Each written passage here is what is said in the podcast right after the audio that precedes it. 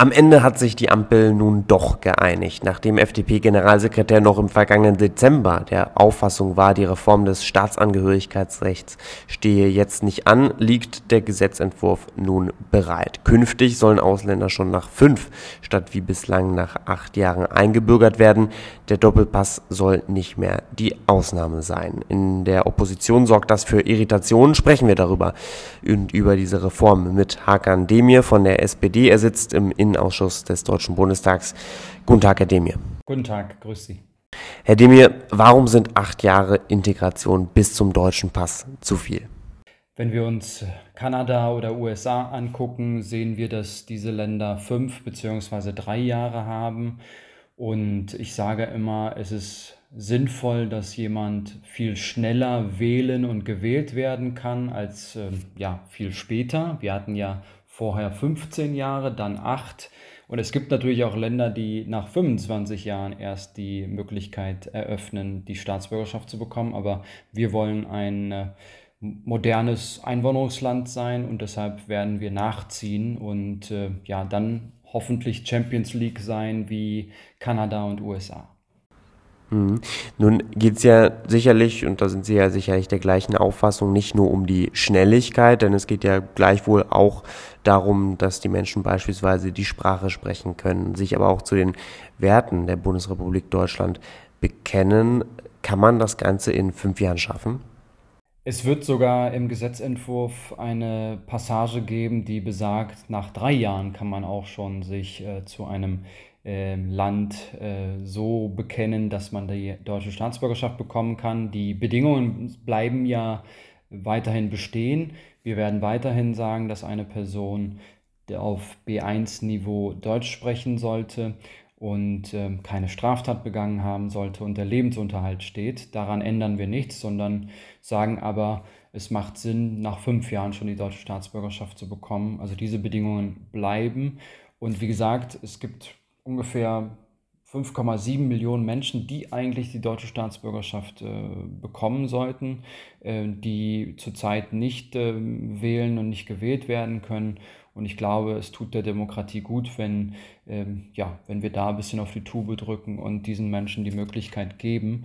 Und klar äh, kann man nach ähm, fünf Jahren ähm, sich äh, ja, zu diesem Land so bekennen, äh, zur freiheitlich-demokratischen Grundordnung, beziehungsweise man kann es natürlich auch ohne den deutschen Pass meinetwegen auch machen. Es gibt ja auch Menschen hier in diesem Land, die aus europäischen Staaten kommen und sagen, sie möchten gar nicht äh, eingebürgert werden äh, und trotzdem natürlich sich an die freiheitlich-demokratische Grundordnung halten. Äh, aber es gibt auch die Menschen, die unbedingt die deutsche Staatsbürgerschaft haben möchten, weil sie schon längst hier angekommen sind und äh, möchten ja, hier wählen und gewählt werden. Mhm. Nun sieht das Ganze die Union und die Opposition ähm, grundsätzlich anders. Da sprechen ja auch einige Vertreterinnen und Vertreter von der Verramschung der deutschen Staatsbürgerschaft, die mit dieser Reform einhergeht. Was macht das mit Ihnen aus, wenn die Opposition so über ihre Reform redet? Mhm. Herr Demir, nun haben wir jetzt im Zuge dieser Reform viel darüber gesprochen, dass man ähm, nach weniger Jahren eingebürgert werden soll als bislang. Was aber auch mit dieser Reform einhergeht, ist ja, dass ähm, künftig der Doppelpass ähm, öfter ermöglicht werden soll als jetzt man sagt ja, dass das bislang eine Ausnahme ähm, sein sollte und beispielsweise die Opposition ähm, befürchtet da, dass ähm, die Werte des deutschen Passes möglicherweise auch den Werten eines Passes aus einem anderen Land widersprech, äh, widersprechen und deswegen diese Doppelpassgeschichte ähm, nicht so ganz zielführend ist. Sehen Sie diese Gefahr? Ja, also wenn das, was die CDU-CSU sagt, äh, richtig wäre, müsste sie sich ja auch dafür einsetzen, dass die Menschen, die sich jetzt in den letzten Jahren eingebürgert haben, ähm, die konnten nämlich zu 70 Prozent auch ihre, ihren alten Pass, den vorigen Pass behalten. Und ich sehe bis heute eigentlich kein Riesenproblem dabei. Ähm, und jetzt wollen wir eigentlich nur nachziehen und sagen, den 30 Prozent, die aus der Türkei kommen, aus ähm, Marokko kommen, also aus anderen Ländern kommen. Ähm, warum sollte es bei diesen Menschen nicht auch die Möglichkeit geben, dass sie den, ja, die doppelte Staatsbürgerschaft oder die Mehrstaatigkeit haben? Wir sehen doch jetzt gerade, dass in 70 Prozent äh, der Fälle das ohnehin gerade so ist, dass wir das hinnehmen, dass wir das akzeptieren. Und äh, das ist jetzt schon Realität. Es ist gelebte Realität, nur halt für etwa 30 Prozent der Menschen nicht. Und ähm, deshalb ähm, wollen wir ähm, das jetzt für 100 Prozent der Menschen ermöglichen. Ich glaube, das ist auch eine Frage der, ja, auch der Frage der Gerechtigkeit. Ich kann, wenn ich hier in Berlin-Neukölln rumlaufe, niemandem erklären, also nicht richtig erklären, äh, warum äh, er seinen alten Pass abgeben muss, äh, während äh, ja, viele andere das nicht müssten. Und äh, das, äh, das überwinden wir jetzt mit diesem Gesetz. Mhm. Herr Demir, weil Sie es gerade noch angesprochen haben, lassen Sie uns zum Schluss gerne noch darauf eingehen, denn wir haben jetzt vor wenigen Wochen erlebt, wie ein Großteil, eine große Mehrheit der Deutsch-Türken beispielsweise ähm, den autokratischen Präsidenten Recep Tayyip Erdogan ähm, wiedergewählt haben. Ähm, wenn wir auf seine Politik eingehen, wenn wir auf das eingehen, was er macht, gerade in Bezug auf Werte, die wir hier in Deutschland leben, dann ist das oft ähm, nicht das, was man sich wünscht. Das heißt, auch das spielt dann für Sie keine Rolle, wenn man jetzt über den Doppelpass spricht.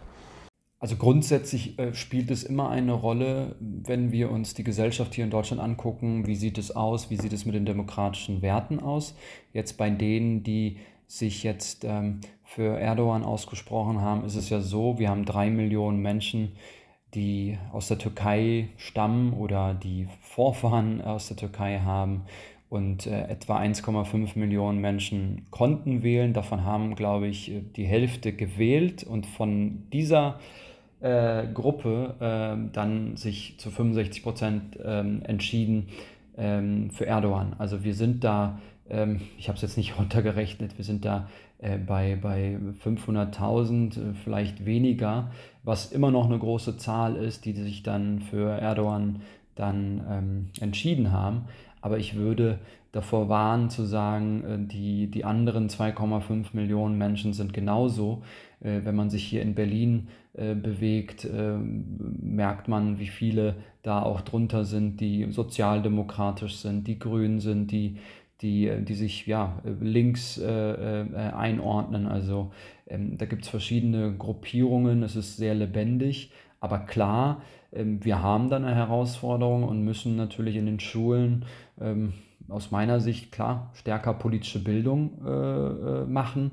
Ähm, wir äh, müssen durch Programme, die wir auch haben, Demokratie leben, auch, ähm, ja, auch auf diese Gruppe äh, zugehen und ähm, immer wieder für, für die Demokratie, für die, für die Werte, die wir hier haben, für die Stabilität, die wir haben, werben. Aber ich würde halt jetzt nicht rumlaufen und sagen, ihr alle seid äh, so und so. Äh, will aber auch das Problem nicht kleinreden. Das ist auch nochmal klar, ja sagt Hakan Demir von der SPD. Er sitzt für die Sozialdemokraten im Deutschen Bundestag und für seine Fraktion im Innenausschuss. Heute hier im Interview bei Politik mit Stil. Herr Demir, danke für Ihre Zeit. Sehr gerne.